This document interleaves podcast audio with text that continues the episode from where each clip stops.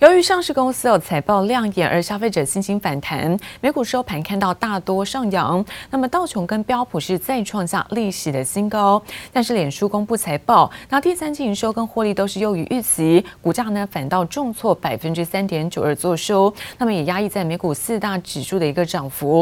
我们看到美股中场道琼部分呢是上涨十五点，那么小涨幅度百分之零点零四。那么科技股纳斯达克也上涨将近九点零一点，涨幅部分。是百分之零点零六，而标普五百指数上涨是百分之零点一八，费城半导体则是上扬百分之零点零二。再来看到呢是欧洲的相关消息，投资人关注在一系列企业的一个财报，那瑞士银行等等哦传来是比较利多的消息，因此在欧股的盘面上，我们可以看到在旅游休闲类股呢是出现了领涨，也推升主要指数呢是开高走高。那么中场在德法股市都出现上涨作收，德国部分涨幅在百分之一点零一，而法国则是上扬百分之零点八零。Another day, another record in the S&P 500 and the Dow. 美股道琼及标普五百指数开盘再创历史新高，主要因为企业持续开出亮眼财报。美国快递公司 UPS 受惠于电商网购需求，带动包裹运送业务。UPS 上季营收两百三十一点八四亿美元，获利二十三点二九亿美元，双双优于分析师的预期。People who are trying to deliver goods, whether that's a person trying to mail a Christmas package to someone else or a company trying to deliver something, uh, they are more elastic with the amount that they are willing to pay for shipping because it's just so impossible to um, find the inventory that when you finally do have the inventory, pay whatever it takes to get that good finally to the person that's demanding it. 尽管供应链及劳动力问题让 UPS 提高运费，但没有吓跑客户。UPS 乐观看待前景，上调全年财测，与对手联邦快递 FedEx 态度大不相同。And we start with 3M. Uh, that company coming out with earnings per share ahead of estimates, sales beating estimates as well. And 3M is now coming out for with a full year forecast that is a little bit more narrow. 医疗设备和个人防护用品大厂 3M 也公布财报，上季营收八十九点四二亿美元，年增百分之七点一，与获利同样优于市场预期，但原物料成本上升，通膨压力持续笼罩。The breakdown of the expenses that they had in the quarter, you can take a look directly at the cost of goods sold. That's a line item in the income statement I've been really paying attention to for a lot of these consumer facing brands, up 13% year over year. That doesn't include the cost of marketing. That doesn't include the expenses that you might have for capex. This is just the cost of sales themselves. 随着各国提升疫苗接种率，美国扩大开放外国旅客入境。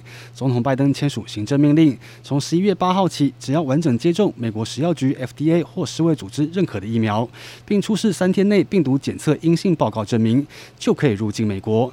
包括过去受限的中国、印度、欧洲的申根国家都适用新的规定，肯定能进一步帮助航空业复苏。记者林博宇。灯光换这种呃，电动车制造龙头特斯拉最近呢是利多消息的频传。那么在周一哦，汽车租赁公司也宣布，向特斯拉再订购了十万辆的一个 Model 3，那总金额是超过了四十亿的美元，所以带动股价在单日那大涨幅度超过百分之十二。那么昨天盘中一度又大涨了百分之五，那么市值冲破了一兆美元，认为是第五间达标的美国企业。Didn't we only pass above nine hundred billion dollars on Friday? I think so, Kelly. It has happened very quickly. And the $1 trillion market cap, it briefly pierced through that level. 美国汽车租赁公司 Hertz 周一宣布向特斯拉采购十万辆电动车，创下特斯拉史上最大一笔订单，带动特斯拉股价再创历史新高，市值更首度突破一兆美元。Struggling rental car agency Hertz announced it will buy 100,000 electric rental cars from Elon Musk. Interim Hertz CEO Mark Fields told Reuters in an interview that the order of mostly Model 3 vehicles should be delivered by the end of next year. 特斯拉成为继苹果、微软、亚马逊、Google 母公司 Alphabet 之后，第五个加入破一兆美元俱乐部的美国企业，也是首家汽车制造商。If you're a Tesla bull, the last month has been great for you. You had better than expected deliveries in the third quarter. Your Q3 earnings blew away estimates, and now you have analysts like Adam Jonas from Morgan Stanley saying, "Hey, look." Forget about a thousand dollars a share, make it twelve hundred dollars a share. 马斯克自己也发表推文庆祝股价飙涨，个人净资产更暴增到两千八百八十六亿美元，不但是全地表最有钱，身价更超过 Google 联合创办人佩吉和脸书执行长马克祖克伯两个人加起来总和。不过他却在另一则推文表示，因为接到订单推升估值很奇怪，认为特斯拉的问题是在于生产而不是需求。We're seeing enormous demand for electric vehicles with soaring gas prices and consumers really taking it on the chin. This is the best of times for Tesla. So I think the challenge for them is exactly what was being discussed is really how fast can they ramp production 此外，分析师也认为，汽车租赁业和电动车开始策略联盟，对于电动车市场也是一大利多。除了特斯拉之外，积极转型的汽车制造商，例如通用和福特，都有望从中分一杯羹。记者黄心如、李芷莹综合报道。而花旗银行宣布退出台湾的销金市场已经六个月，董事长莫兆鸿在昨天有亲上火线，也指出潜在买家都很有实力，目前已经进入到了第二阶段来深入洽谈中，跟总部的预定时间表一致，没有任何的延迟。而外传的花旗要求潜在买家，那么三年之内不得聘雇花旗银行的员工，那也引发了金管会的介入。而对此，在莫兆鸿强调，从来没有限制员工的职涯，而且大部分的潜在买家，那第一阶段的竞标。没有得到机密的资讯，因此这个保密条款也不适用。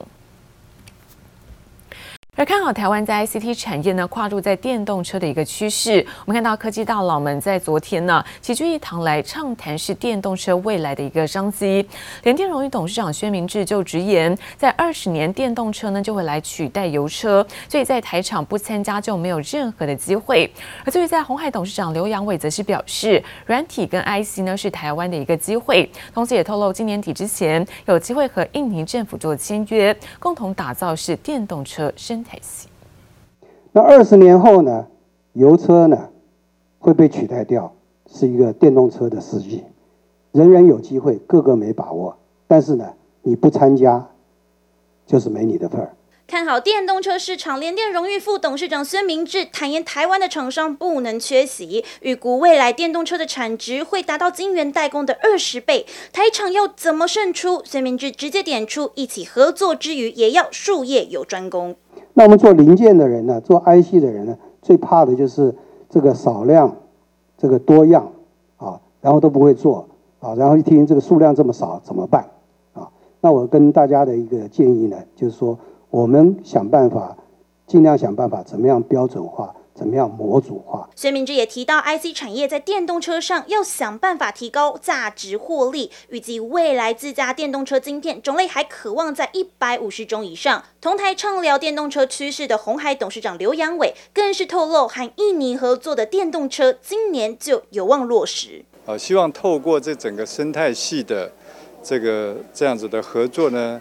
能够在印尼打造啊一个完整的电动车相关的生态系，让印尼政府的他们宝贵的这个矿产资源可以转换成哦一个电动车的这样子一个庞大的一个产业。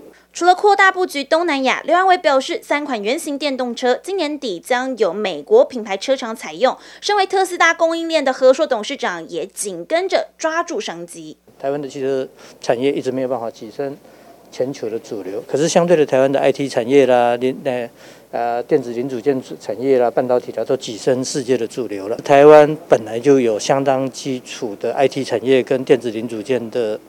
的这个产业呢，只要往前跨半步，就可以，呃，去跨到一个产值更高、市场更大的这个汽车产业。台湾只要把一些分工做好，进入全球的供应链里面，就有很大很大的一个机会。宏基本来做做品牌，也没有做工，没有工厂嘛。所以，呃，可能未来如果在国际品牌行销能够帮上忙再说，但是有没有空间，我们再看实际的状况。不但做好准备迎接电动车浪潮，随着科技业也风元宇宙，宏基创办人施正荣更看好，等到条件成熟后，实现在工作和生活里会顺着大趋势走，后续再创造出各自价值。记者林威新林家宏台北采访报道。而台积电创办人张忠谋在昨天呢，受到了台湾玉山科技协会之邀，那么进行了专题的演讲。张忠谋不止揭露呢自己在一九九八年拟定的一个台积电的营运策略，也透露英特尔新任的执行长也曾经哦在二零一五年拜访过他。不过谈到在各国都在推动是半导体的补助，张忠谋也重申，那么美国半导体供应链不完整，而且生产成本比较高，如果想要推动半导体的在地制造，那么不可能会成功。哦，兵家必争，呃，那个是我两年以前在运动会讲，现在还是如此，现在更如此啊，应该说，就是大家都要台积电嘛。对于台积电的国际地位，创办人张忠谋还是很有信心，看好越来越重要。常谈起自己过去的经营之道，张忠谋也借鉴竞争对手 Intel，强调 CEO 最好是技术出身。Intel 最近又股价又不好啦，哈，大家这个。Endless 又把它 run down 了啊啊啊！那这个现在的 CEO 他才做了半年多而已，今年二月才做了。他是一个技术人，每一个 Intel CEO 我都认识，包括这个家伙，这个家伙啊，在五年以前，我说这个家伙有点不客气，可是他对。TSMC 现在也很不客气哦，我也不过只是以此人之道，这个啊是他。幽默爆料自己和 Intel 新 CEO 亦敌亦友的好交集，张忠谋也大赞对方是个人才，但包括 Intel 在内，谈到美国要推半导体在地制造，更是直言不可能会成功。我我是讲过，这个是一个啊。Impossible to turn back the clock if you want to re-establish a complete supply chain, semiconductor supply chain in the United States. You will not find that to be a possible task. Uh, even after you spend hundreds of billions of dollars You will still find it to be incomplete. You will still find the supply chain to be incomplete, and even worse, you will find it to be very high cost. 随着台积电将赴美赴日设厂，在跨国人才管理上，张忠谋也坦言，不像本地人管理般容易，但台湾的半导体仍充满竞争力。Now, is it possible for Taiwan to for Taiwanese to manage uh, things overseas with the same kind of authority that the Americans managed things in the past? Impossible. I think that the Taiwan semiconductor industry can still be very competitive in the world.